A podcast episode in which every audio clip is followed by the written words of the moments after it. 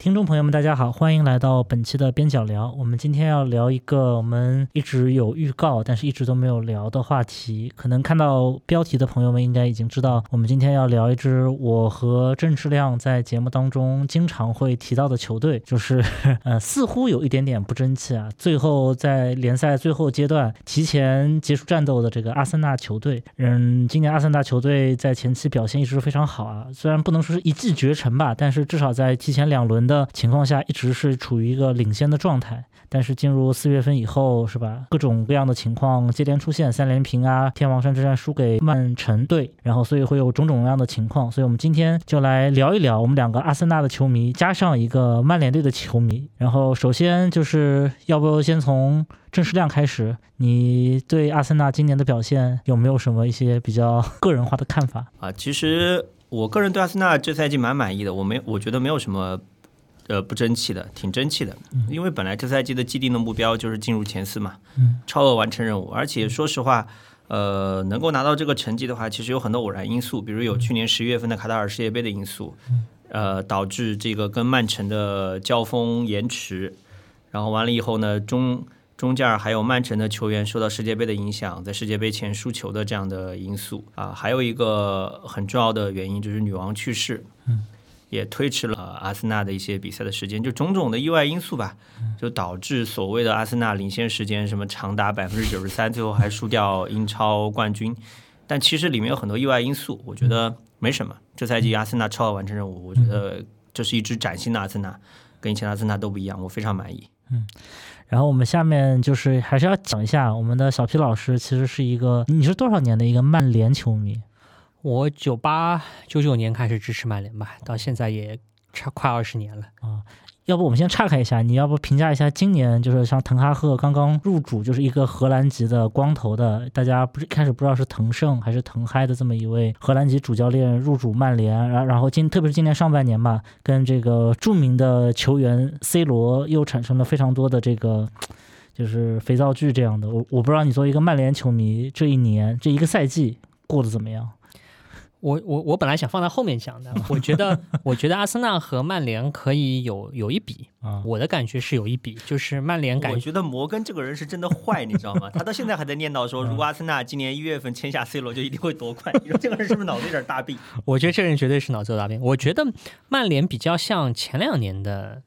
阿森纳，就是说给球员带来给球迷吧带来一些希望。但是这个希望呢，有更多的这种苦乐参半的这种感觉，或者不知道前途在哪里，但似乎看到一些。呃，光明的感觉，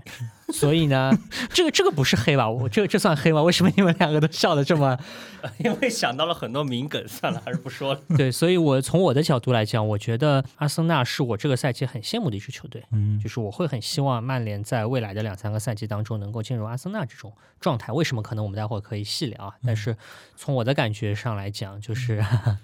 曼联这个赛季还还不错。至少在这个赛季当中呢，有相当一段时间当中，给人的感觉还是比较棒的。对，特别是世界杯回来以后嘛，然后接连取胜是，但是随后又给了球迷重重一击。对我，我我，那我就放在前面讲吧。我觉得看球队的表现，我还是比较在乎精神面貌的，或者说，我比较在乎的是所谓老土的话，赛出风格，赛出水平啊。这个话大家听了都觉得很土，但我觉得还是很重要的，就是这个球队在场上是不是能够。表现出这种很好的精神状态，我觉得阿森纳这个赛季的感觉，在相当长的时间给人的感觉是很积极正面的一个感觉，无论成绩如何。但曼联可能保持这种状态的时间会比较的短，对，所以呢，给人看到希望，但希望我觉得没有阿森纳那么光明吧。对，我觉得阿森纳今年，特别是在一些重要比赛当中，虽然输了一些重要的比赛吧，但是在很长的一个赛季当中，特别是很多次落后的情况下还能扳平，然后在进攻的时候也非常积极主动吧。我觉得是看到了一支，呃，其实并没有久违，但是我看到了一支就是找到获胜感觉的一个阿森纳。特别是今年我也看到了那关于阿森纳的那个纪录片嘛，就是 All or Nothing 孤注一掷，然后孤注一掷是应该是亚马逊出品的一个体育纪录片。的系列，其实我觉得他拍曼城拍的比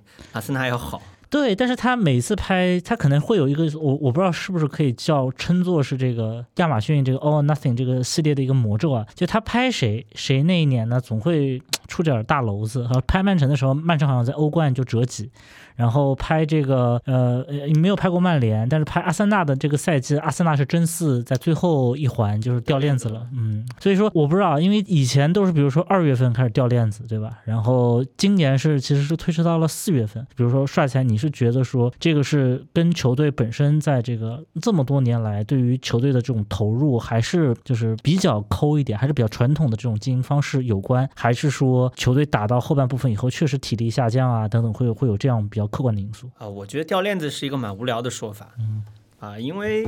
阿森纳本来就著名的段子队嘛，大家喜欢拿这个东西来说事儿，这有什么了不起的？你要这样说的话，哪个队没掉过链子？各有各的掉链子的方法，对吧？你曼城这么多年欧冠上折戟，嗯，算不算掉链子？这赛季的拜仁算不算掉链子？啊，对吧？这个无所谓的呀。嗯，我觉得呃，掉链子这种东西没有什么好多追究的。其实我比较看重的是这赛季阿森纳有几个点。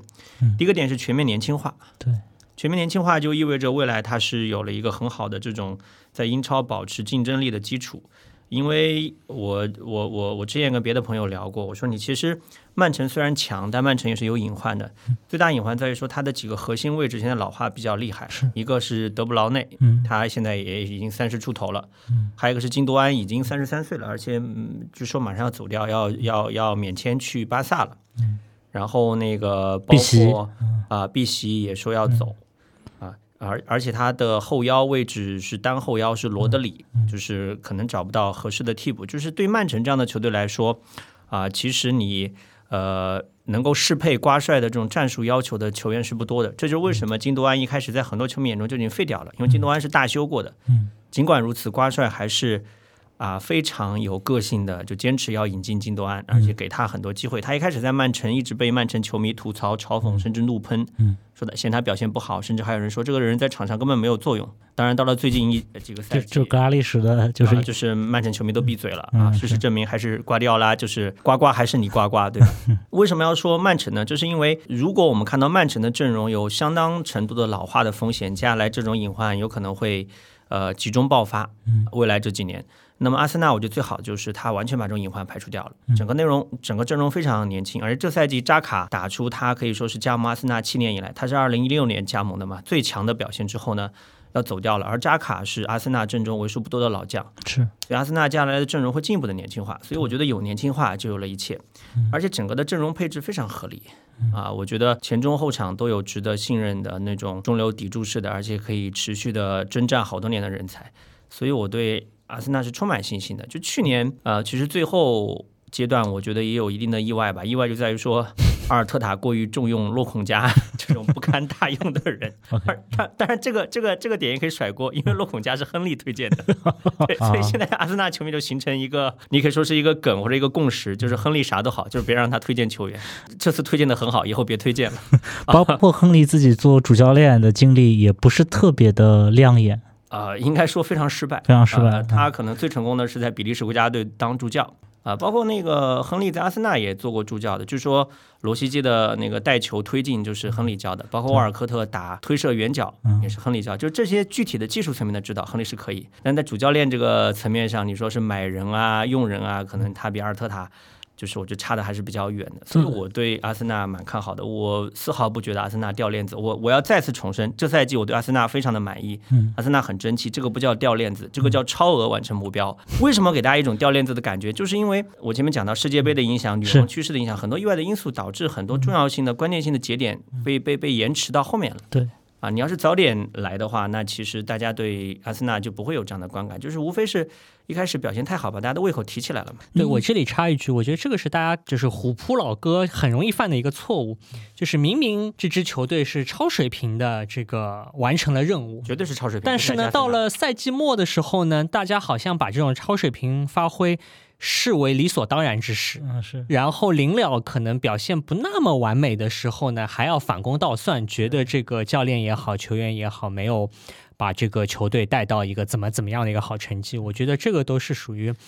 很多球迷很健忘那种感觉。其实感觉就跟那个二一二二赛季一样，阿森纳刚开季的时候踢得一塌糊涂，一堆连败，然后也没拿到几分，长期徘徊在这个降级区上下，然后就看就要下课了。阿尔特塔对，然后一堆就是什么 什么这个塔嗨是吧？然后后来到中间段落，然后连战连捷，那又成了塔胜。就是球迷总会非常情绪化的，根据他非常近期像鱼一样的，就是可能七秒钟或或者说两三周、三四周的这个记忆来看待自己。球队的一个表现啊，当然我们这边就正好聊到阿尔特塔，我们就来聊一下这位主帅。我们刚才也提到了一些主帅啊，像滕哈赫，像这个像这个算是阿尔特塔的恩师瓜迪奥拉。然后也聊到了作为民宿非常成功，但是作为教练非常失败的这个阿森纳前球员亨利啊。那我不知道大家怎么看待，就是同样也是曾经做过阿森纳的球员，但现在又是主教练的阿尔特塔。你们觉得阿尔特塔为什么能够，比如说在温格，包括温格中后期，其实在球队投入非常有限的情况下，阿森纳所谓年年争四，后来什么九年无冠等等情况，然后温格一直被诟病。当然这个，当然我们后面也可以聊啊。埃梅里以后似乎情况也没有好转。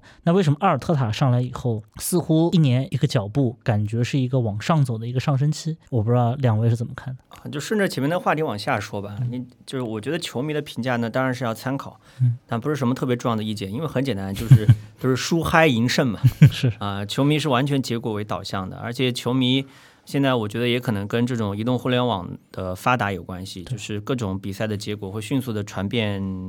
可以说是全球性的传播，然后球迷会迅速的给到一个及时的反馈，对吧？就像哈兰德刚刚到了英超没几场，就出现了英超还要适应哈兰德这种段子。是，哈兰德还没有来之前，所有人都在怀疑他那个身体对抗在英超行不行？啊瓜迪奥拉会不会用中锋？是吧？对对对，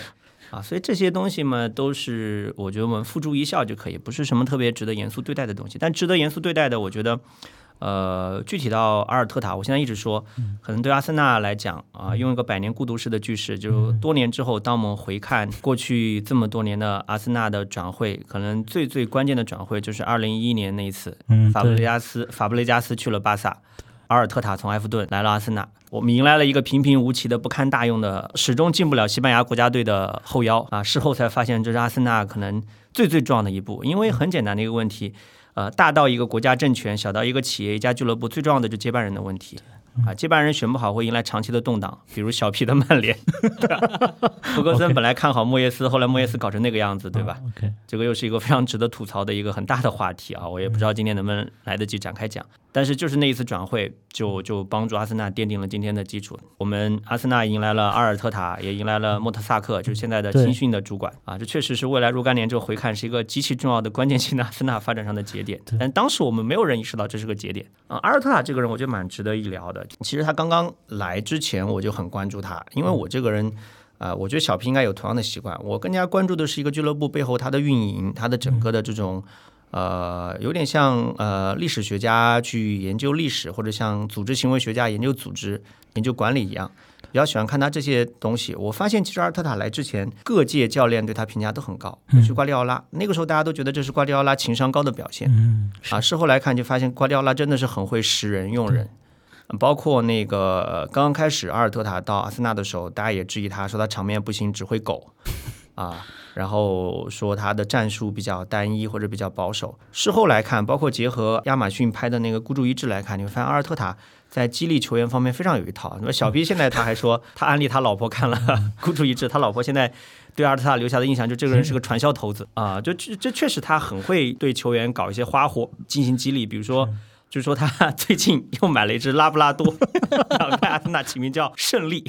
OK，说因为实证研究表明，抚摸小狗可以有效的舒缓球员的情绪。我天，就阿森纳非常会搞这一套，场外招特别多，是吧？就就这种东西，也不能说场外招，我觉得都是综合管理的一部分。那这种东西，我们过去可能在其他的教练身上看不到，但其实温格身上也有一些类似的东西，我们待会儿可以聊。这是一个，就他非常会针对球员做这样的安抚，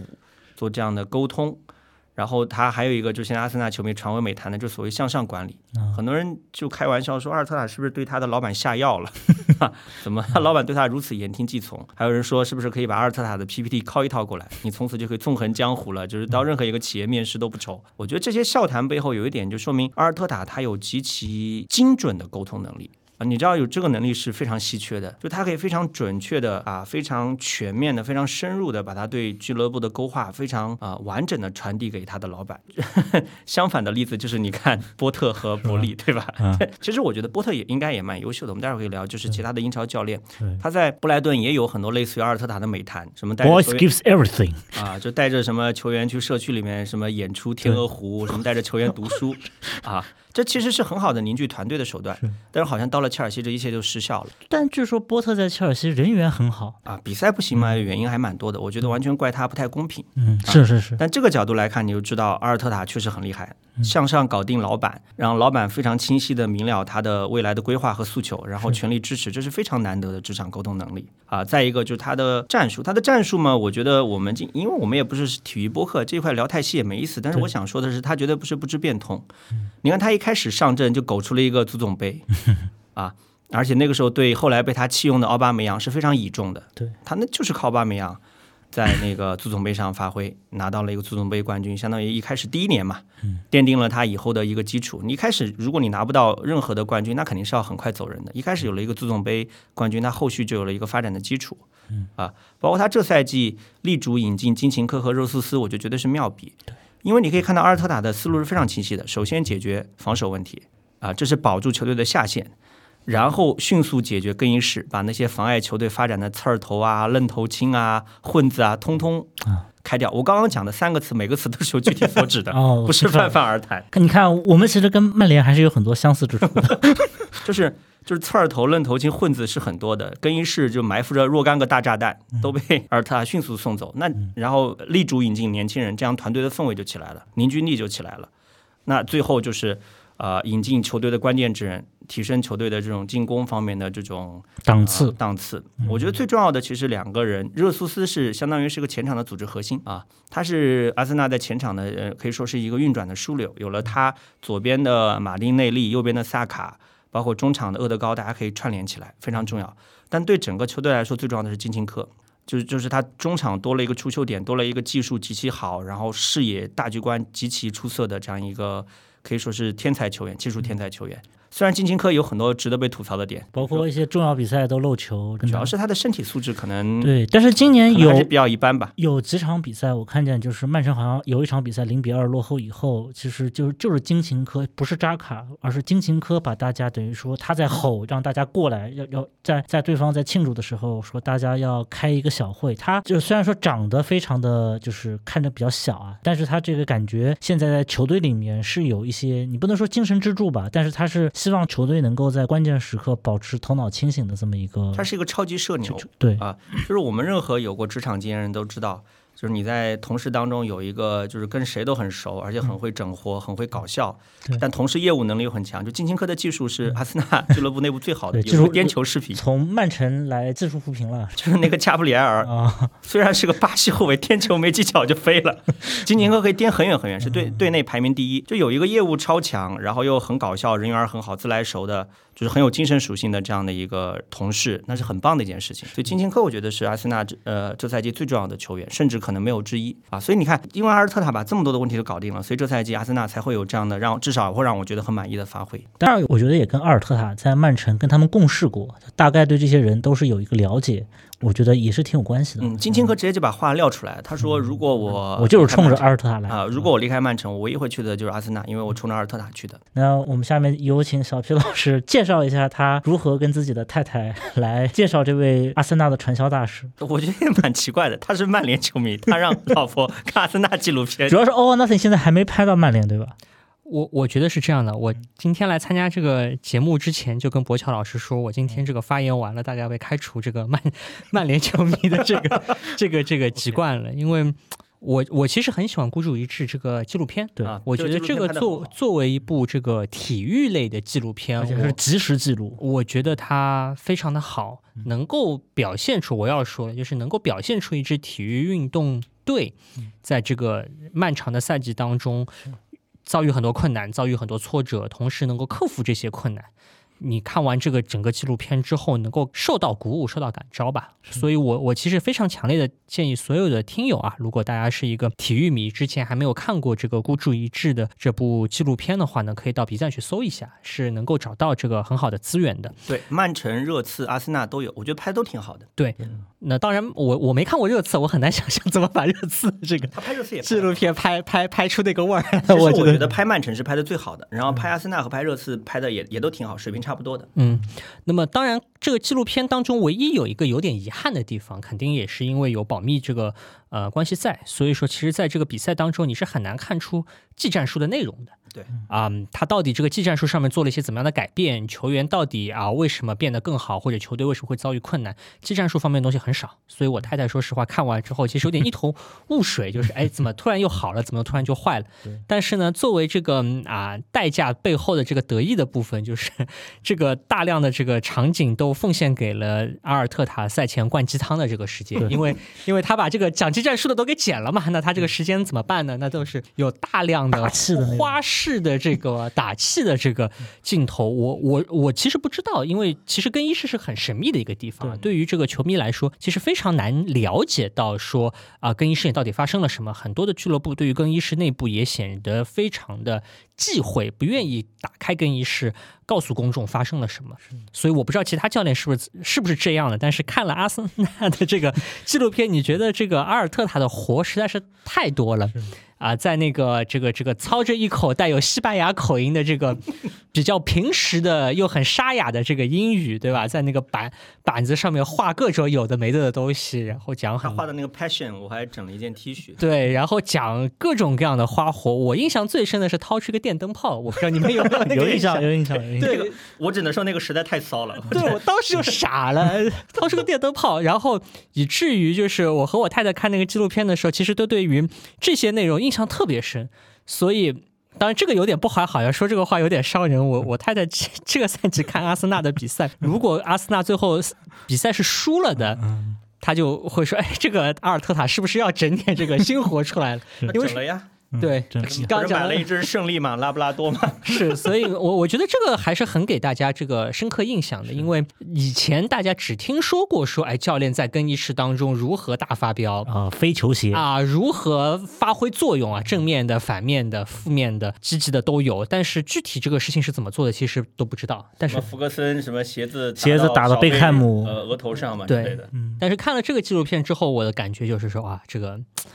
阿尔特塔却有这个过人之处，对吧？看不着技战术，光这个鸡汤这这个水水平就不是我们凡夫俗子所可以比拟的。而且在他英文这么不好的情况下，他就我觉得是所有的给小孩学习英文的人最好的素材。你不会讲，你也敢讲，对。但是但是要跟大家讲一下，就是教练的这个，就特别是中场时候的这个更衣室，包括比赛前的更衣室，理论上应该是特别神秘的一个地方。据说伯利刚刚从这个这个这个切尔西这个前老板阿布手中买到了切尔。的俱乐部以后，他是个美国老板，他其实手里面也是有运动队，他应该是有洛杉矶道奇队的，是一支棒球队。然后他本人呢，可是被英国人嘲讽说他是按照美国人的体育思维来运营英超俱乐部。对，然后他居然做了一件事情，被吐槽很厉害。据说他上个赛季还是这个赛季，他中场要带他同样是商界的朋友的小孩去参观更衣室，看中更衣室中场要说什么。结果应该是在图赫尔任上被就被图赫尔派人拦下来了，说这绝对不行，不能坏了规矩。特别是我，我其实最爱看的是一个是球员中途被罚下场，嗯，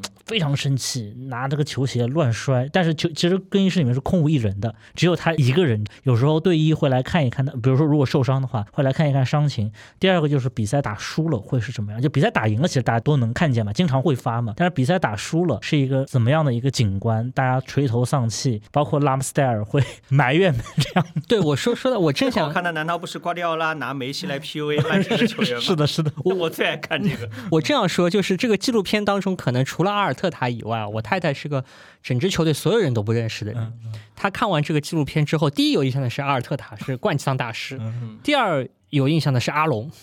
就是这个拉姆斯戴尔在这个纪录片当中，你可以看到一种非常强烈的这种，我觉得是责任感吧，或者说是这种胜负欲，就是球丢了会很很难过。对，而且这种难过不是说哎我这个零封奖零封奖金没了，是那种经济层面上的难过，而是说球队打得不好。对，就是这种胜负欲很明显。我觉得这个也是在纪录片当中可以透过屏幕你都能够感受到，就是阿龙是个好汉子，就是这种感觉。我觉得特特别的明显，就是好像其他球员也有难过啊，也有怎么样啊。未必那么明显啊，但是看了这个纪录片的感觉说啊，阿龙这阿龙人真好，就是球队就应该有这样的人扛在肩上。对，这个会给整个球队会带来一个特别积极和正面的这种感受。对，这还是阿尔特塔这个人用人识人的本事。就是现在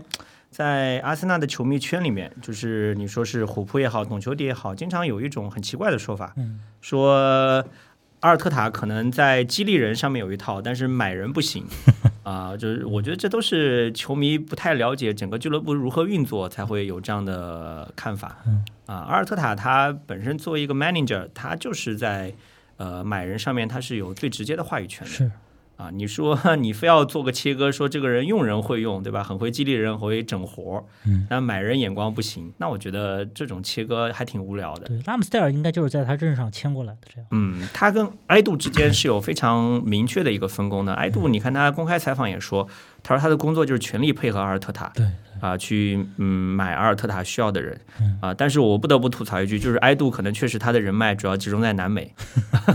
这个，所以所以他比较喜欢从巴西买人，但这个也没错啊，巴西确实人才多。啊，但是你这个我们待会儿可以聊。这跟温格当年去放眼整个，从以法国作为核心放眼整个欧洲，可以看到阿森纳的这种转转会的买人的策略有个比较明确的转向。是，嗯。不过我们刚才也聊到，就是比如说扎卡啊，比如说这个就是热苏斯啊，就是然后包括阿森纳，其实一直都是有一些梗啊，有有些梗很烂，我们就不重复了啊。但是也有类似于说温格当年人没买到，就会说最强之人已在我们自己阵中啊，就所。所以最最以阵，我不知道今年就是像比如说郑世亮，你觉得就是阿森纳球队里面给你留下印象最深刻，就你觉得如果让你评个 MVP 的话，啊，你这个是考验我了。你要我说的话，我我要我要说一句可能会显得很假的话，我觉得这个队里面每一个球员都很可爱，嗯啊，不管是上场的还是没上场的，啊，包括蒂尔尼，就是那个左边后卫和 S 罗，就是十号球衣的拥有者，这赛季他好像出场次数不是特别多，被。很多球迷抱怨说，阿尔特塔是不是要弃用他了？因为上赛季 S 罗在比赛的中后阶段，整个联赛中后阶段是发挥蛮出色的。是啊，呃，但是呃，我是觉得每个人都挺好的。但是你要说我具体哪几个印象最深刻呢？我前面已经提到了，热热热苏斯是我觉得是前场的枢纽，非常重要。金琴科更是把整个球队的进攻提升一个档次，也很重要。但是我自己最喜欢的，其实其实是一个是厄德高啊，因为厄德高是一个从十六岁开始我就关注的一个真正的天才。他那个时候他的名字还叫奥德加德，对啊，一个很奇怪的译法。然后那个时候全世界都在吹他，说十六岁就转会皇马，这个人如何如何不得了。啊，我从那个时候就关注他。我关注他是因为他从小就接受了非常严格的训练。他爸爸从小对他的规划就是，这个人将来就是要去踢足球，就是要成为一个这方面的明星的，所以进行了非常科学的、严格的训练。而且他的脑子非常清楚，他是一个非常典型的用脑子踢踢球的球员。是啊，所以你就看到他不断的进步，不断的一步一个台阶，这种打养成游戏的感觉是非常美妙的。对，而且厄德高本身确实他的。从精神属性到技术风格都是我喜欢的。精神属性呢，他是一个非常不知疲倦的奔跑，非常注重激励呃自己的队友，然后非常不自私、非常的无私的这样的一个球员。就是他精神属性上，我觉得是无可挑剔的，就是选他来做队长是完全正确的。然后另外一个技术上。啊，就是他一直被阿森纳的球迷诟病是天残脚，说他的右脚不大行。其实我觉得他的右脚不行是在英超是被放大的，因为英超的逼抢是特别激烈的，对，就是给到你的思考和闪转腾挪的这样的时间和空间是很短暂的。但是你可以看到，他从阿森纳刚刚从皇马租借来到现在正式转会到成为队长，也是一步一个台阶。他的身体对抗也好，他的右脚的这样的这种能力也好，都在球商对啊，嗯，所以我是非常非常喜欢他的。还有一个我是很喜欢，呃，萨利巴。萨利巴是另外一种喜欢，因为我是温格时代过来的，所以我对阿森纳阵中的法国球员我是会有偏爱的。嗯嗯，而且萨利萨利巴在我看来是那种非常聪明的、非常有天赋的，就是十年才能出一个的这种中后卫的天才，而且非常年轻。才二十出头啊，我觉得这样的球员有他在，就是未来是阿森纳的后防的定海神针。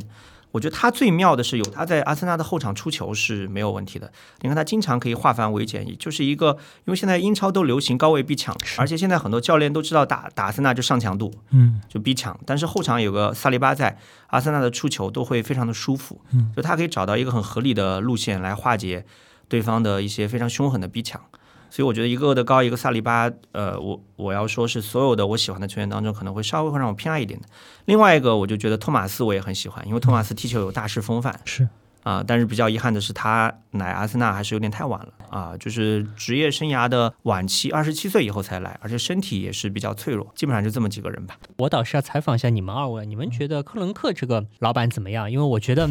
这个是国内球迷最喜欢的另外一个话题，就是各支球队的老板，对吧？有很多爱恨情仇。你们对克伦克怎么看？就是一说到克伦克嘛，最著名的梗就是弹钢琴啊，当然这个梗不太雅观啊，我们就不把它展开讲了。我但我的看法很简单，克伦克不是不愿意。投钱，他投钱的前提是他对阿森纳这个俱乐部要拥有独大的掌管权，掌管权。而之前阿森纳的股东的结构让他没有办法一家独大，所以克伦克家族就在温格时期一直是被我们球迷狂骂，就那个时候真的是极其黑暗啊，就是建球场卖队长啊，就阿森阿森纳苦苦支持，这个实在是我觉得。正是因为这个意义上来讲，我是不能够接受任何一个阿森纳球迷来骂温格的。嗯，就你可以批评或者你可以吐槽温格的很多在技战术层面或者说在打法上的一些问题，这个我们都是心知肚明的。但你从整体上来看，我我觉得你要是呃抱怨或者说谩骂温格，就是你没良心，同时你也没头脑。啊，这是在那个时代，但是后来呢，因为阿森纳的整个的股权结构变了，就变成克伦克家族一家独大，而且老克伦克基本上就就就就就不管事儿，就小克伦克来管。你看那个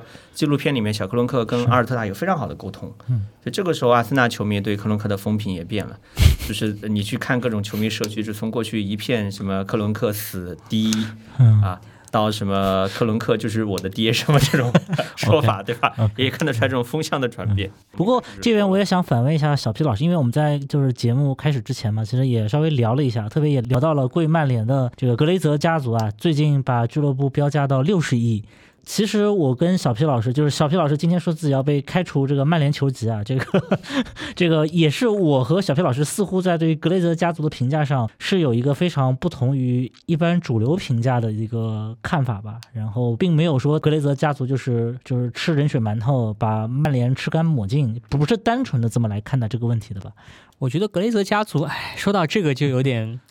情绪就有点复杂了，我觉得 气血上涌。对，我觉得就是虽然首先啊，我我我我对于格雷泽家族的这个管理总体上是不满意的，嗯，但是这个不满意的点可能和很多虎扑老哥的这个想法不太一样，因为我觉得格雷泽家族其实在曼联花的钱是不少的，对。不是说啊很抠抠搜搜的啊不愿意花钱的这么一个非常贪婪的非常自私的一个形象。我觉得格雷泽家族在啊曼联那么多年来，可能最大的一个问题是这个管理能力不够，找到了足够好的人进行商业拓展。这么战绩这么差的球队，居然还有那么好的这个商业回报，这个 这个也是一种牛逼的表现，对不对？我们我我补充一下，就阿森呃就是曼联虽然最近十年的战绩不行，但他的球迷增长是全球第一。对，球迷增长高。商业推广好啊，赞助节节攀升的建立在一个这么拉胯的战绩上，我觉得这也是一种商业上的奇迹。我觉得这个也是。只只只能说服，对吧？但是呢，很很奇怪的一点就是，格雷泽家族为这个球队找的这个内部对内的管理的，或者说是这个足球的这个场内的这个管理的团队，其实始终是有非常大的问题的。啊，买卖的球员不好，管理很差。最近其实有一个非常可怕的消息，可能阿森纳球迷不知道，前两个月吧，这个虎扑上面有一条消息说，这个曼联的青训营的这个设施已经极度老化了。嗯我看到了，那个非常的非常。的差啊，年久失修啊，这个窗窗玻璃被砸碎了都没有人修，大概是属于这样的一个状态。那么这种其实是场内的管理，或者是足球事务的管理人，我觉得是格雷泽家族没有找到合适的管理人，那么多年来都没有找到合适的管理人，也没有能够建立起一个更好的一个管理体系。那从这个角度来讲呢，就有一种。冤大头的感觉。我我一我一直不觉得格雷泽的问题是他很坏，嗯，我觉得格雷泽的主要问题是比较蠢，就是这种人傻钱多速来的这种这种冤大头的形象，在过去这些年当中，我觉得已经至少从我的角度，我觉得已经有点洗不掉这么一个一顶帽子了。对，曼联现在是英超应该是工薪资是排第一位的，比曼城可能都要多。对，那这个这里可能有，我觉得这里有两个很有意思的话题，都可以展开说一说啊，因为这个其实和阿森纳都有很明确的关系。第一个呢，可能曼联和阿阿森纳是整个英超最晚啊，就是所谓 manager 这么一个职务慢慢淡化的一个俱乐部。对，因为在之前，无论是福格森也好，还是温格也好，这种。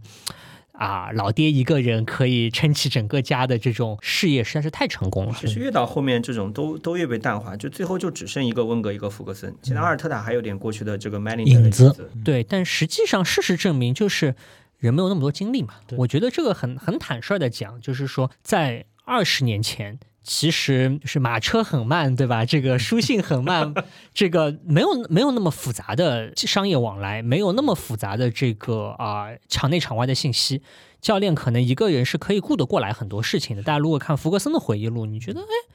好像他这个事情做的很很随性，很随意，没有什么不不职业。好像也能够过日子，但是到二零二零年代开始，这种 manager 一个人老爹自己对吧，琢磨琢磨，拍拍脑袋就能够做决定的这个时代，已经已经回不来了。那某种程度上，我觉得阿森纳和曼联在过去十年的很大一部分的困境，实际上和这个是有关的。就像刚才郑世老师讲到说，要有个什么接班人。嗯，那你如果是个尤文图斯球迷或者皇马球迷，有个毛线接班人？咱教练不就是一茬茬换吗？谁好就上嘛，没有不需要接班人，这根本不是个问题。那至于为什么阿森纳和曼联球迷会活在一个哎，咱接班人没找到的问题，某种程度上这是个伪命题，是只是说你们已经被。时代所抛弃了，对。但另外一方面，还有一个可能也要采访一下阿森纳球迷的感觉啊，就是曼联，我一直觉得有一个很外国球迷来看个很大的迷思，就是很在乎本土球员。嗯，这种在乎本土球员，我觉得不仅是竞技层面的，也包括一些文化层面的。咱就是要找这个户口本。不仅是户口本，我觉得就是曼联会有一种，就是我们就是要找那个大英正十字旗、正米字旗的这种大英地心，对他有这种社区的归宿，他有这种跟国家或者是跟社区之间的牵连，我们就喜欢这个，能通过这些球员可以建立，我觉得是可以建立社区和俱乐部的关系。那对于我们这种中国球迷来讲，你很难理解这个东西，一个英国人和一个法国人有什么区别？但是可能对于本土的球迷来讲，这个区别还是挺大的。你整支球队都是外国人，可能对于本土。的球迷或者本地社区来讲，至少我从曼联球迷的角度来看，我觉得对于很多本地社区来讲，会是一个挑战。但我不知道阿森纳因为是英超最早开始国际化的一个球队，有有类似的问题吗？阿森纳其实道理非常简单，阿森纳应该说在整个英超，它跟本土球迷的联系都相对偏弱的。呃，因为道理很简单，首先他的球票卖的是英超最贵的，呃，他不可能去大量的去适应英超的本土球迷，因为所谓的本土球迷，我直白点说就是工人阶级球迷啊。因为英国就是足球在英国起源的时候，它就是一项工人阶级的运动。你看现在利物浦，他还是会非常注重这样一种他们跟工人阶级的千丝万缕的联系。那阿森纳你的球票卖的那么贵，那你当然就跟本土球迷的联系就要弱很多。所以当然这也会带来一个很大的问题，就是球场的氛围弱。之前有人一直嘲讽说阿森纳的主场是安静的图书馆，都你都没有，那只有工人阶级才会光着膀子大吼什么或者大骂什么 fuck you 这种东西，对吧？那中产阶级那就安安静静的看球，对吧？这是一个。另外一个，阿森纳自从温格之后，当然我我我聊的主要是温格之后啊。温格入主之后，有一个非常呃明确的，就是一个大陆化的这样的一个发展的趋势。我觉得呃大陆化，所谓大陆化就是说战术打法上啊，球员引进上面都是朝着整个欧洲大陆靠拢。比如说那个温格就主打是引进法国球员啊，然后到了后德国的球员和西班牙的球员。然后他的整个的这种呃训练的方法，包括他的营养的膳食的体系，都跟英超本土不一样。这个其实一开始遭到很多的排斥和反感的。首先，阿森纳队内就反感，像亚当斯这种球员就会觉得，嗯，你凭什么抽烟喝酒不是我生活的一部分吗？我们英国球员从来就这样，什么夜店都不让我泡了，这是我们大英的足球文化。但温哥说不行，你不能抽烟，不能喝酒，你要老老实实吃鱼，吃意大利面，对吧？温哥有句名言：如果你一直吃猪肉，你就会变成一头猪。当然，这个也是温哥的一贯的呃语言特点啊，就是言简意赅的说明营养是很重要的。但这个其实会导致阿森纳不太受到其他的英英超的俱乐部和球迷的待见，这也是个事实。对吧？你要摆出一副高贵冷艳范儿，那下场就是你会被排挤。包括一直以来，阿森纳球迷也会抱怨说，英超裁判不够照顾自己，甚至是故意偏袒自己的对手，多多少少跟这种阿森纳摆出这种所谓的欧陆化、大陆化的范儿是有关系的。所以，当然温格这个人也是非常善于顺应时势的，他后来也会做一些本土化的调整，就引进英超球员嘛。当年有所谓的英超五虎嘛，就沃尔科特啊、阿隆拉姆塞啊，包括那个詹金森啊。这些球员很可惜的是，这些球员没有一个成器的啊，所以从我个人的角度来看，温格的这种本土化的策略是可以说是失败的。但是我觉得阿尔特塔在这一块做的还蛮好的。阿尔特塔，我觉得他引进那个拉姆斯戴尔，包括他接下来还有引进赖斯。Flag 表立那么早，你就是确定赖斯是尚未可知的。我说的是他想要下赛季想要引进赖斯，这些都是很好的选择，兼顾了这种本土性，就所谓的户口板，同时又找到了这种实实力还蛮到位的球员。是，嗯。不过就在我们看到阿森纳这个曙光来临之前啊，其实我们作为阿森纳球迷，没有谁比阿森纳球迷更懂黑夜的滋味了啊。自从这个二十一世纪初夺得两次英超以后，就是其实我们阿森纳一直是处于一个比较低谷的状态嘛，对吧？什么就是我刚我刚才也讲过了嘛，九年无冠，然后没四找四，就是各种梗都已经铺天盖地而来，而且特别是就以前大家可能觉得说英超的格局是曼联和阿森纳这两家在争强，然后利物浦可能时不时会冒上来，然后直到二零零三年前后，这个阿布拉西莫维奇入主切尔西，英超变为这个 Big Four，然后再之后可能就。就是这个从这个中东过来的这个石油大金主买到了曼城，然后热刺在列维的经营下也逐渐的就是运营档次层层上升，英超就所谓出现了 Big 六，甚至在一些比如说欧冠半决赛里面，四家里面有三家都是英超球队，就种种盛况吧。但是反映出来的其实就是阿森纳在整个英超当中有长达非常长的时间啊是拿不到冠军的。我们其实度过了一个非常黑暗的时期啊，我不知道就是 这段日子就是郑世亮你是怎么熬过来的？无所谓熬不熬，嗯啊，就是当年南方周末做过一篇关于朴树的专访，我印象特别深。他说朴树的歌迷就显得特别个性，就跟其他的歌星的歌迷不一样，就他们每次支持朴树，就是在朴树的歌唱会上是安安静静的，不说话啊，呃，就是在那儿看，然后也可能会流泪，但是不会喧哗。然后完了以后呢，他们在网上写的一些关于朴树的评论，都是跟自己的生命体验啊息息相关，青春、忧郁、敏感、忧伤，写的写写的很撕心裂肺的。我当时一看，我说，诶，这写的不就阿森纳球迷吗？啊。呃，就我呃，当然这是玩笑。我想说的是，阿森纳的球迷确实在不管是中文互联网也好，还是在世界范围内也好，都都会显得比较另类。另类在于说，呃，他们这也导致我总结阿森纳，就大家一直喜欢说阿森纳是一支段子球队，但我喜欢说阿森纳是一支情绪型的球队。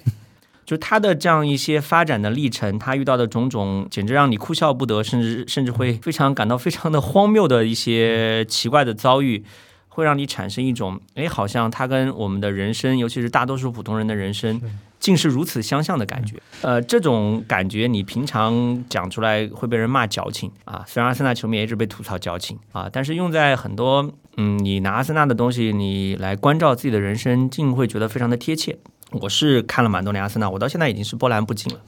啊，确实是波澜不惊。我记得我看到最生气的一场，就是二零一一年联赛杯决赛打伯明翰。我已经忘了具体过程了，我就记得最后被绝杀的那个，我真的在宿舍里面是把杯子扔出去了。我说我操，这么多年都没拿到冠军，都已经就这么一个，哎，我也不能说联赛杯是个破杯吧，但肯定比不上英超、欧冠和足总杯吧，对吧？他甚至连社区盾杯可能都比不太过，这么一个奖杯都拿不到。其实那个时候对温格是挺失望的，就是。就当然那个时候我可能不像就是现在可能就是对球队运营会有更多的了解嘛，可能对温格的困境会有更多的认识，也知道他的伟大不仅仅体现在球场上。我就这么说吧，年轻的时候质疑温格，长大了之后理解温格，成熟之后想要成为温格，就是这样的。就是我觉得温格的东西抛开别的不谈，我觉得他最大的悲哀，这真的是大悲剧。我我也是当时不懂，后来才理解，他的策略其实是在那种金元风暴来袭之前的完全正确的策略，是一种传统证明行之有效的策略。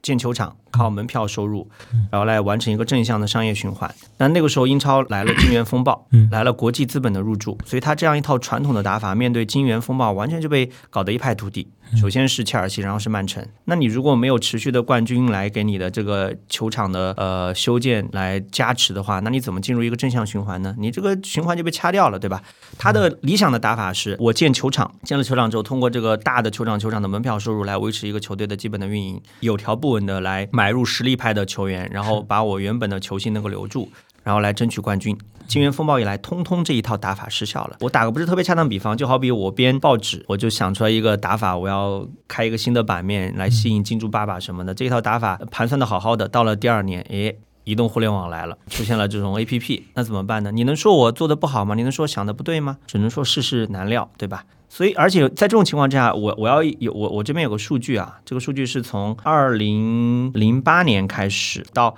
二零一七年，差不多十年时间，阿森纳俱乐部的拥有者的投入是零，是靠温格一个人苦苦支持。不断的卖球员，不断的卖队长，呃，辛苦的经营。那这这里面段子太多了，嗯，什么动不动差几十万英镑、几百万英镑一个好的球员，温差签嘛，啊，来不了。你那个时候，你作为球迷，你是嘲讽的。你慢慢慢慢懂事之后，才知道这一切是多么的不容易，对吧？而且之后你看温格，就是曾经盯上过的球员，什么苏亚雷斯啊，就这似乎在所有的转会传闻当中，温格瞄上的那种就是小苗小苗子的准确率要远远高于其他教练，就是成才率。也要更高，这也是一个很有意思的点，因为那个时候啊，嗯，温格在法国的人脉是很广泛的，对，嗯，他可以通过法国一个国家支撑起整个阿森纳俱乐部，但后面打法也变了。像布莱顿是有一个联通全球的一个数据库的，因为布莱顿的老板一开始是玩这个的，他是靠做这个赌球吧，他是做靠赌球、赌博这样赌球起家的。他我就这么说吧。这一切其实是我们整个时代的一个缩影。互联网来了，大数据来了，这套玩法变了，国际资本来了，就英超变成一个国际资本的竞逐的一个赛场。温格过去的打法是建立在他破除了英超本土的这个思维和玩法，把法国欧陆的这个东西引进过来。所以到了后面，整个国际的东西进来了，那就显得温格可能慢慢慢慢也就落后于时代了。但是这呃无害于他的伟大。那再说回到阿森纳这种情绪型球队，我为什么说它是情绪型的？就是呃前面也讲到，就是球迷很容易拿自己的生命体验跟阿森纳做一个勾连，然后呃呃长吁短叹、伤春悲秋什么的啊，这个会让阿森纳有一个很强的情绪感染力。哪怕他的成绩没有那么的好，但球迷很容易因为这个东西，因为这样一种共情的机制的作用，大家变得好像彼此更加的能够呃结成一种。呃，氛围，还有一个是因为阿森纳的球迷，当然这个可能是我的偏见啊。就我的目力所及，各种各样的学术界、文艺界，就是那种可能受过相对比较好的教育的群体当中，可能阿森纳的球迷的比重还是蛮高的。至少中文世界是这样。比如之前我发了个朋友圈，就是因为呃，当然我经常发这这样的朋友圈，就是感叹阿森纳的赛季的表现嘛。然后每次我新加的一些朋友当中，突然会有人跳出来说：“哎，我也是阿森纳球迷。”比如说我之前我就很意外的发现，就是呃哥伦比亚大学的 东亚系的系主任商伟老师，商伟也是啊，他也是资深阿森纳球迷，所以我每条阿森纳的朋友圈他都会点赞。那有这样的一些球迷存在，他们面对阿森纳的种种表现，他们的你说是编段子自嘲也好，还是在网上写各种各样的小作文也好，他的看点或者说他的这样一种你说是抒情的深化程度，或者说文采斐然的程度，那还是相当的有看头的。所以我觉得这些东西会导致阿森纳就是有一种特殊的吸引力存在，啊，当然不能说其他家没有这样的情况，也有啊，但是我觉得阿森纳似乎在这一块可以玩出很多花出来。比如说之前我印象最深的就是有一个领导被被被判刑了，然后那个照片发现他穿了件阿森纳 logo 的哎，要被黑了。我我就看到虎扑上面啊，那个帖子下面二十几条什么几百个点亮的评论，全是阿森纳的各种梗，没有一个是重复的。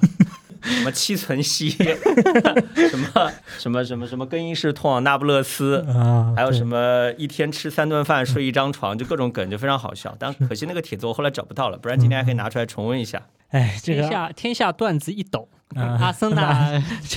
天下一一旦一旦，阿森纳占八斗。对，是对这个阿森纳确实这几年。但是不得不说，我觉得像温格，特别是温格在英超的中后期，他其实还是带领了一个新的风潮，就是直接确立小孩当球队核心。在温格之前，绝大部分的这种豪门，当然更不要提超级豪门，都一定是这个球员已经在，比如说意甲或者更就是意甲、西甲、英超这些已经是在其他球队里面磨练过的，才能够进入像曼联、像阿森纳、像利物浦、像皇马、巴萨、像尤文图斯这样的豪门来踢比赛。但是，呃，如果说你可能就是比如说二十多来岁，他是不可能让你说一下子提拔到这个一线队，而且出任核心位置的。但是温格他就是敢让，而且他是一茬一茬的，几乎没有断档过的。就是当然像威尔希尔是没有练出来嘛，但之前像法布雷加斯这个也是这个我我觉得是世代级别的一些球员，就是他我觉得带起了现在足坛整个。想要抢年轻，而且而且是高价去抢这些年轻球员，是赌博式的，就是连那些石油金主都在赌。我觉得波利想买那么多这个阿森纳质检过的球员，其实多多少少就是觉得说你阿森纳看中的人，我赌的几率可能会高一点，所以我就跟在你屁股后头，我就跟着叫。结果就是你叫来你不会用，就是就是问题就会比较大一点。我觉得这里面分两方面来看吧，一方面就是我前面谈到的温格也没办法，对。你金主不给钱，然后修了这么大的一个球场，球场球场，呃，那你只能靠年轻人，因为便宜嘛，而且年轻人有冲劲嘛。另外一方面，温格确实有独特的识人的才华，是啊，所以你前面你跟我聊到说看了阿森纳这么多年球，有没有特别难受的时候？说实话，我对有没有冠军不是那么的在意，我更加享受的是过程。我比较在意的是在享受过程的这个当中的一些忘恩负义的不知好歹的人的背叛。比如说，我我们知道你在说谁，那那就多了。我跟你说，是那就多了。阿森纳球迷在这一块可以数出好多人，但是我觉得我最不能接受的是法布雷加斯，是因为温格对呃法布的这个评价，我觉得没有哪个教练做到过。嗯，温格说过这样一句话，他说，呃，就是有一些特殊的天才存在啊，比如莫扎特十六岁的时候弹的钢琴，他他说莫莫扎特五岁弹的钢琴就比我要好。啊，他说法布雷加斯就是这样的天才，他十六岁踢出来的足球就已经体现出他的水准。而且你想，那个时候温格做了一件其实还蛮绝情的事情，本来维埃拉要去皇马，温格不放啊，不让他走，结果马上第二年法布雷加斯踢出来了，然后维埃拉 就去做法布雷加斯的替替补。嗯，那时候维埃拉是三十岁的后腰，嗯还是有油的啊。你想零六年的世界杯，他和马克莱莱踢得多好，直接跟齐达内一起把法国队带到了亚军。那水准是没问题。后来他去尤文之后也踢得非常好，但是温格就只是就是坚定的只让法布来踢后腰的主力，就是要让他多积累比赛的经验吧，让他练出来。这个事情我觉得对维埃拉的伤害是非常大的。所以你看现在那么多的阿森纳的民宿，维埃拉跟阿森纳的关系是最微妙的。是是，我觉得跟温格这段处理是有关系。维埃拉确实是我觉得是在那个年代的打法下最理想的后腰，但后面其实温格也敏锐的察觉到战术打法变了。后腰可能呃更多的要承担起一个球队的组织。呃核心的这样一个位置，就是组织。啊，因为那个时候还有所谓的这种啊，还有有有有一个一直被吐槽的似是而非的概念叫古典前腰。啊啊，但是古典前腰这个概念，我印我头脑中浮现的第一个人就是里克尔梅。啊，对对，经常有人这样说，这都是一些我觉得是一些比较错误的概念，但只能说那个年代的打法呢，比较喜欢让这种十号位或者说前腰位来承担一些比较单一的功能。嗯，但是后面现代足球的发展，就是中场的球员所要承担的职责越来越多，是啊，所要进行的跑动和防守越来越多，覆盖啊，对，要求你在快节奏、高压力的拼抢和对抗当中，啊，能够高效率的处理球，这样的任务是越来越多。嗯。那其实法布雷加斯在这方面，我觉得可以说是一个完美的球员。嗯，而且那个时候法布他自己，我也是能够清晰的看到他一年一个台阶的进化，就像我现在看到厄德高一样啊。算了，还是不要说这么不吉利的话了 啊。厄德高人品上岂是法布能够相提？万般皆下品是吧？我可以讲几场我印象最深的球，一个就是零七零八赛季欧冠。法布雷加斯率领阿森纳淘汰 AC 米兰，AC 米兰是上一年的欧冠冠军，踢得非常精彩。那个时候我读大学，我开着电脑，还用的是一个莫名其妙，好像是一个俄罗斯的一个链接看的欧冠的直播，就看着看着睡着了。当时法布雷加斯一脚远射破门，把我惊醒了，我直呼好球嗯！那个时候我就。充分的意识到这个人是个绝对的天才啊！后面零七零八赛季，他的每场比赛我几乎都看了，而且我的电脑电脑里面有阿森纳的赛季集锦，每个赛季都有。就零七零八的青春风暴这个赛季集锦是我看的最多遍的，每次看都要感慨啊！里面有太多意外了，比如说那一年的欧冠，就是我们打利物浦输掉了，输的莫名其妙，禁区内赫莱布有一个被拉倒，那么明显的拉倒，点球都没判。包括爱德华多被铲断腿啊，包括这些年轻人因为经验还是不够丰富嘛，他在赛季的持续性上是有欠缺的，包括心态的调整也会有很大的问题，导致最后输掉。就是有一个神叨叨的一个 UP 主，这个博乔也知道，叫愤怒的保罗啊，愤怒保罗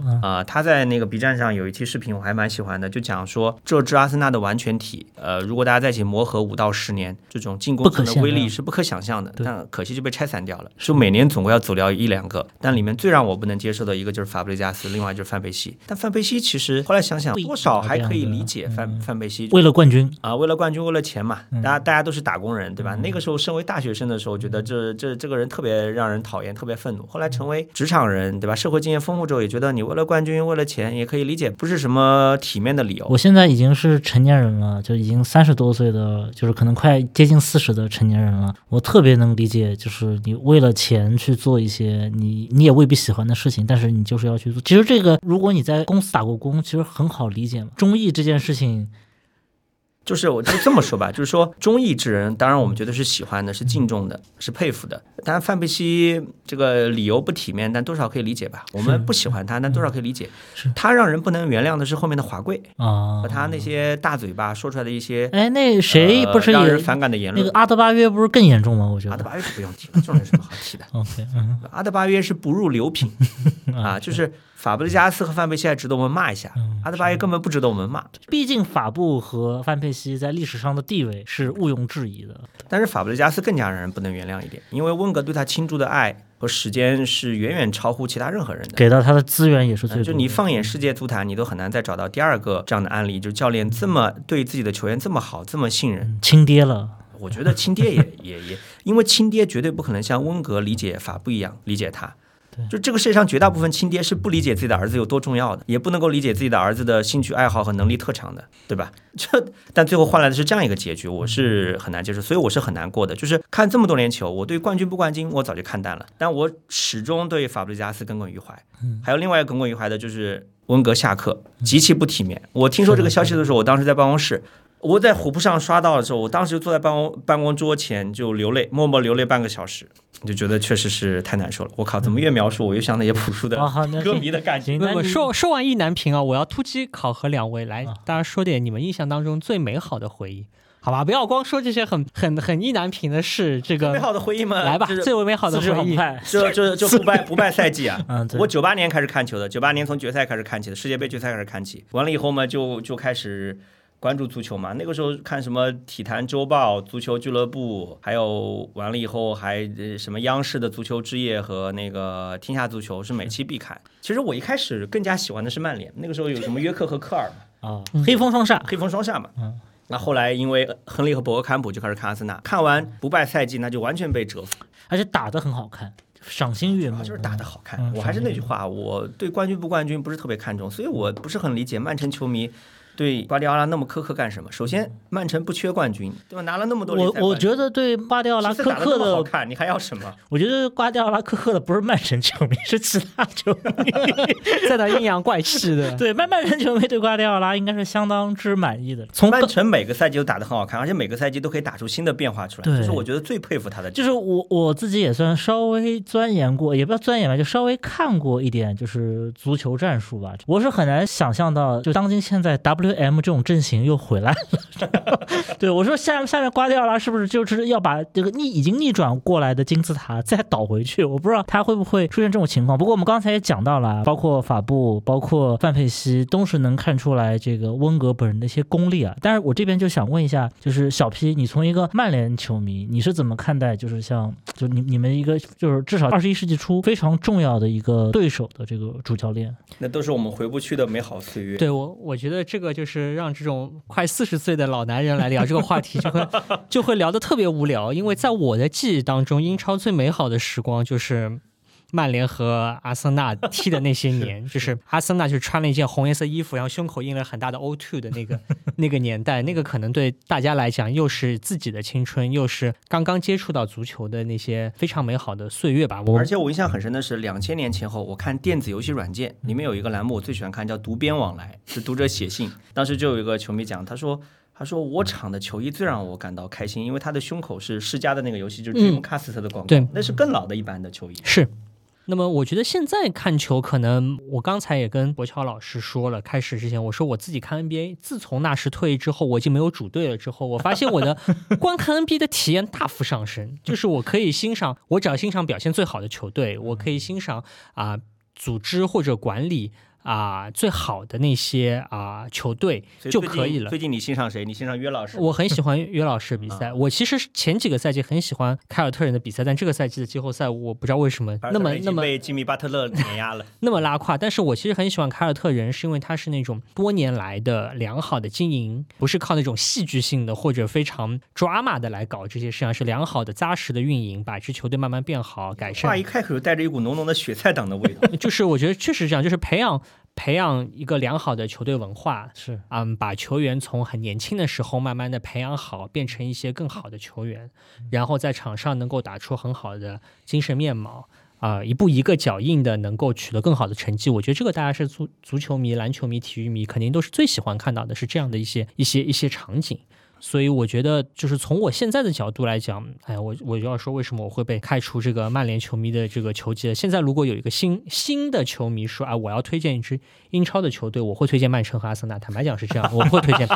就是我已经太老了，我已经不可能再换一支球队去去喜欢或者再去熟悉一支全新的球队了。但是如果有新的球迷要加入到这个世界当中来的话，至少在这些年，我我我很推荐曼城和阿森纳，我会更推荐阿森纳一点，因为我觉得看阿森纳的比赛会更有。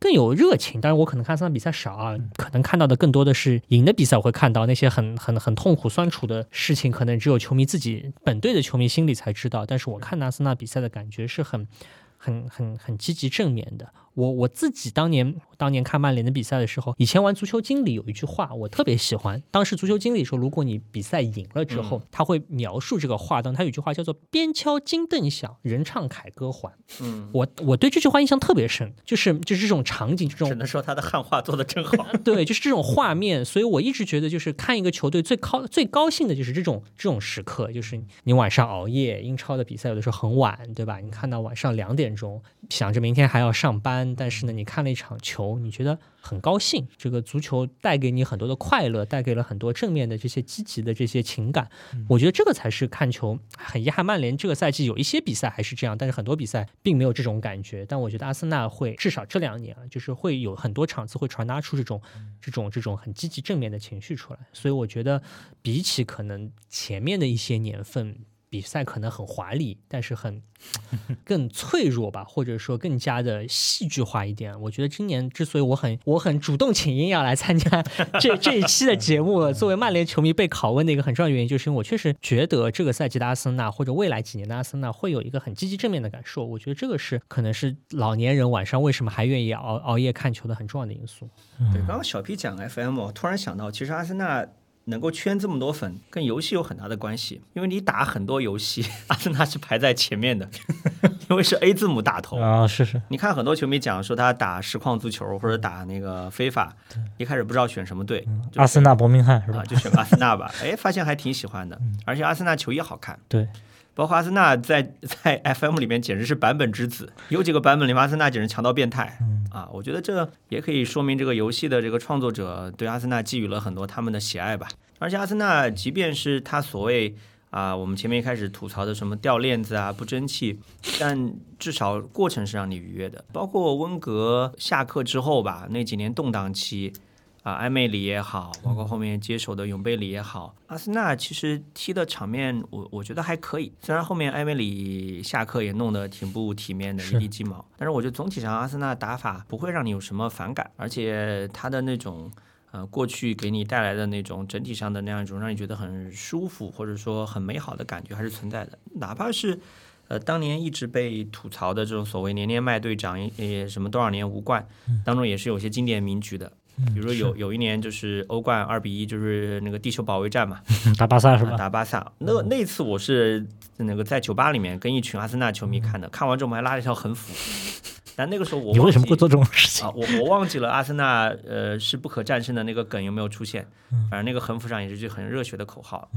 啊，那个时候因为还比较年轻嘛，那时候大学刚刚毕业，而且还是我认识的一个。还蛮可爱的女球迷组织的一个活动，大一这才是重点，大家一大帮人过去啊，就是大家一起在现场看看到这么一场激动人心的比赛。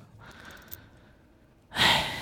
行吧，差不多吧。我们刚才其实也聊到了很多这种球迷对于球队的这种恋恋不舍也好，以及对球队的这种就是几十年不变，虽然你虐我千百遍，但是我依然待你如初恋的这这种，嗯，其实说说有，就是我我虽然是个球迷，我也很理解这种球迷的忠诚啊，但这种球球迷的忠诚，可能在外人看来，可能似乎就有那么一点点傻气，但是确实就是无论是在比如说我们中国，还是在英国本土，嗯，球迷文化、球员文化，包括由此衍生出来的，比如说德比，然后。包括刚才这个郑世亮老师已经说过了，这个很多就是英国的足球文化是与英国的工人阶级运动是密不可分的。但其实，呃，英国也有一些比较，就是你比如说阿斯顿维拉，它就是个王室支持的一个球队，就是它整个可能是一个比较中上层贵族比较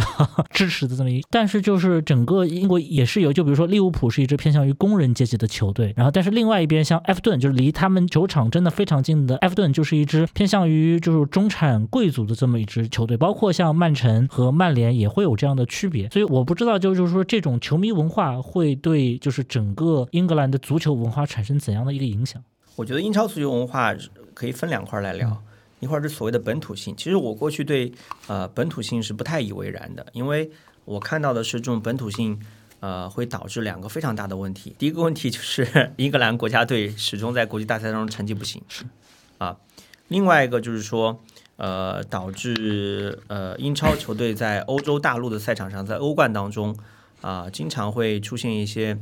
让人感到非常难受的场面。呃，说的具体点就是说拼抢过于野蛮，而这种拼抢野蛮在英国本土的比赛当中是遭到裁判的无视甚至是纵容，然后还会被英国的球迷美其名曰这就是英超的这种独特的文化，就是注重拼抢、节奏快什么的，这是一块。但是本土性虽然有这种让我觉得不好的点，有没有好的点？我觉得最好的点是它建立起一种球迷跟俱乐部的血肉联系。而这个联系，我觉得是我们这些中国球迷只关注大俱乐部的中国球迷，很多时候会忽略掉的。其实，如果大家去关注很多英超的中小俱乐部，就我看英超这么多年，我觉得现在觉觉得很多所谓的中小俱乐部也很好看啊。其实布莱顿过去就是一支小俱乐部，然后慢慢慢慢在在本土球迷的支持之下，在一个比较运营有方的老板的这样的运作之下，现在变得成绩越来越好。那如果你没有这种本土球迷的这种不离不弃的血脉相连的支持，那你很难想象小球队有什么发展。那你总不能大家都去看那些大球队吧？那你这个比赛有什么意思呢？所以我看到中国也出现那个刘奶奶这种阿森纳的球迷，年纪很大的著名的刘奶奶球迷，我觉得很感动。这个其实会。呃，跟英超的这个这个会跟英超的球迷文化是比较像，啊，就一家三口，什么爷爷奶奶、爸爸妈妈、儿子女儿都去支持一个俱乐部啊，这这是本土性的两面嘛。不好的一面就是那种野蛮的东西，那种东西其实会会会导致你在技术上就是就是躺平，对啊，你觉得伤身体就可以了，你不用去追求技术，那所以你会导致英超俱乐部在欧陆欧陆欧陆战场上战绩不好，因为你习惯于伤身体，你不习惯用技术啊，那么。但英超还有一块就特别有意思，就是它国际化的一面啊，这个就很多国际资本进入之后，带来很多国际球员和国际教练，所以我觉得现在英超的教练斗法是最好看的。一方一方面有埃迪豪这种本土的水平非常高的教练，其实过去温格一直推荐埃迪豪接班，他说我我我如果将来不在阿森纳当教练，埃迪豪是最合适。而且埃迪豪带纽卡，他是完全没有那种本土教练的一些坏毛病。你说波特吗？不是波特，就是很多本土教练为了强调本土性，他会大规模的。启用本土球员，你看，但纽卡用了很多法国球员。纽卡很多时候很像若干年前的阿森纳，非常倚仗于那个法国球员，就是这是埃迪豪。包括英超的很多中下游的球队，他们的呃本土球员，比如呃本土教练，比如说那个埃弗顿的那个教练戴奇，他之前就伯恩利的，就这赛季他打了阿森纳一个一比零嘛，他用的招数就非常的克阿森纳，就是本土那套打法，上身体用头球什么的。我现在会觉得，哎，我过去呃，其实这种本土打法也有它的优势所在，就是它的这种你说是简单粗暴也好，还是简单直接也好，它其实是一种足球多样性的体现。其实也是中下游的小球队对抗豪门的一种生存之道。他只要没有呃超越某个尺度或者突破某个界限，我觉得是可以被接受的。就是那当然更好看的就是各个教练都到最高水平的教练都到英超来，对吧？这德系教练，原来穆里尼奥，西班牙呃西班牙系教阿尔特塔啊阿尔特塔，包括那个之前的穆里尼奥，还有瓜利奥拉，对吧？那这些东西我觉得都是英超就是非常有效的塑造了英超文化。而且确实带来一个直接的体现，就是终于英格兰国家队的水平上去了啊！你想现在什么福登、萨卡，斯特林、凯恩，都是在过去这种英超不断的去靠近大陆打法、吸纳这种国际的高水平教练这样的一个氛围之下慢慢出现的。早就不是欧洲中国队的那个陈年旧账了啊！我之前老是喜欢吐槽英格兰国家队，但我现在发现踢得很好，就是前中后场都有很好的球员，而且战术打法上 最值得吐槽的居然是南门，大家也没有想到，因为南门就是打杯很英式的那种教练，我觉得南门是真的是，你看他底下球员个个都是就是就是当家主力那种感觉，只有教练配了一个感觉活在上世纪九十年代的这么一个。但是我觉得这恰恰也有可能是南门能够生存下来的是是东西，因为他作为教练的话，他要考虑的是很多球场之外的因素，你一个非英格兰人可能搞不定。而且南门最被人诟病的是保守嘛，但打杯赛保守也不是什么错。他可能问题在于说他保守的水平还不是很高。他保守的水平至少保住了马奎尔的这个，不让马奎尔的短板暴露出来。找个小英扎吉这种杯赛专家，说不定英格兰早就拿世界呃早就拿欧洲杯了，对吧？世界杯说不定也把法国苟过去了。最后输给世界杯输给法国也输的莫名其妙。对，我觉得场面上一个二点没有拿到。对。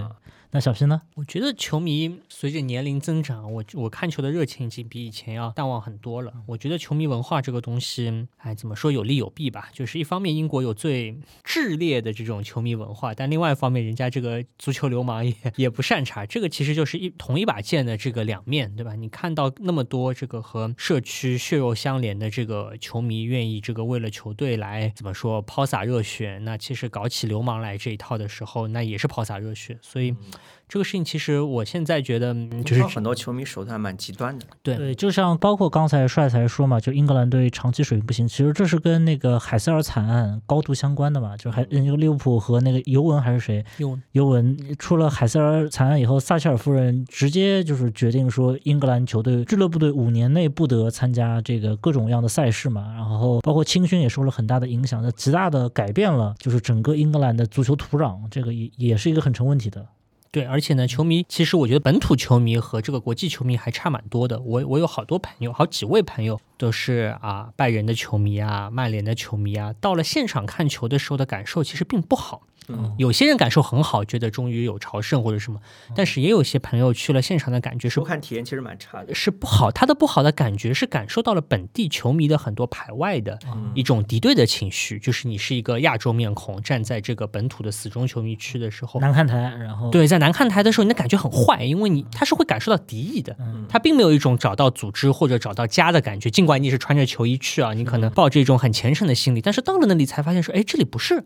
不是我想的那么回事儿的。这个本地的这帮足球流氓，你跟他们站在一起，你的感受并不好。他们对血缘、肤色这种外在的符号的东西是蛮是很敏锐的。那更包括英超很多球队，就比如说曼城和曼联打比赛的时候，比如说曼城把曼联打得比较惨，那很多曼联球迷呃要退场了。那个曼城队的球迷是会喊说要 back to London，他们就觉得说曼联队的球迷你都不是曼彻斯特人，你都是从伦敦过来的，才会有这种就是特别地域梗的这种嘲讽在里面。对，甚至包含。有一些像骑士这个东西，可能常年在很多球场主场气氛特别好的球队，往往也是这种搞骑士啊这些东西特别来劲的这些球队。所以我觉得这个事情也是 也是双刃剑吧，就很难讲它的好坏在哪里。那只能说我们毕竟还是站得比较远的球迷，那从站得比较远的角度，尽量还是取其精华，或者说尽量从这当中提取让人感到比较正面积极的东西啊，少上虎扑，少上懂球帝。我觉得就是能够保持自己是一个。球迷的长情的很重要的关键就是少上这些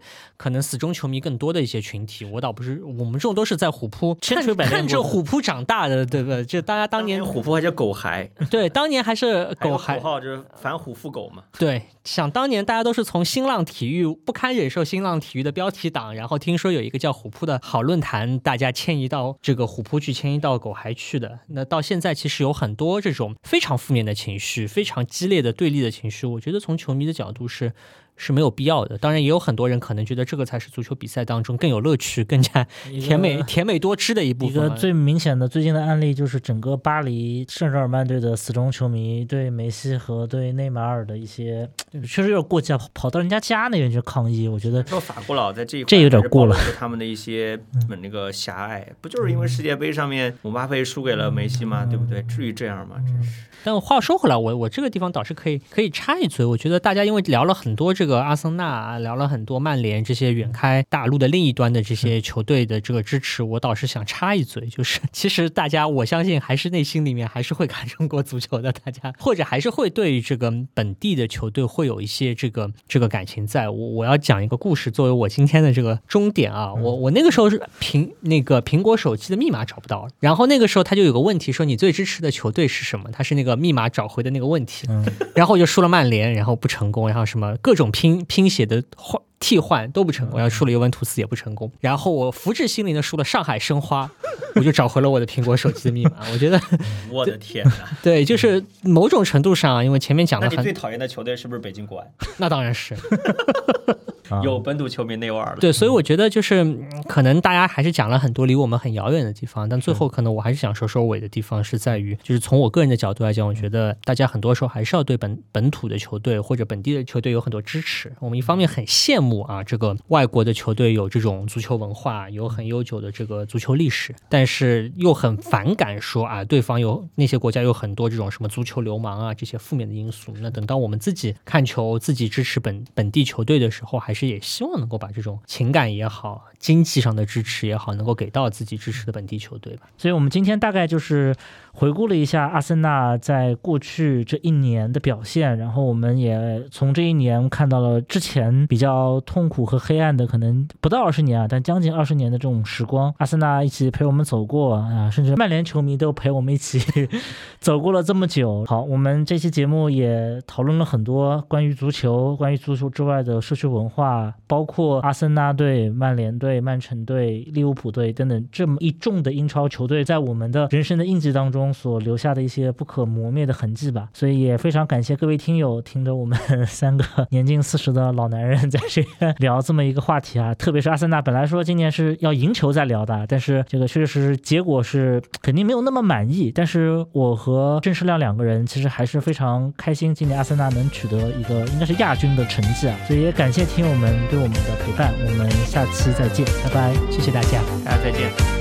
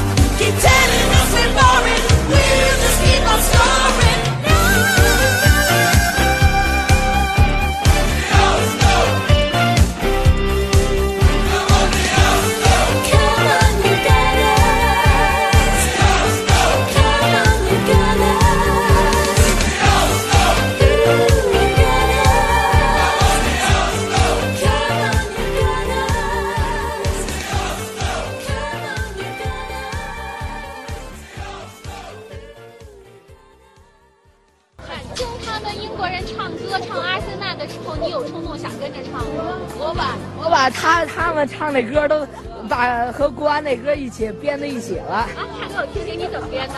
我们阿森纳是不可战胜的。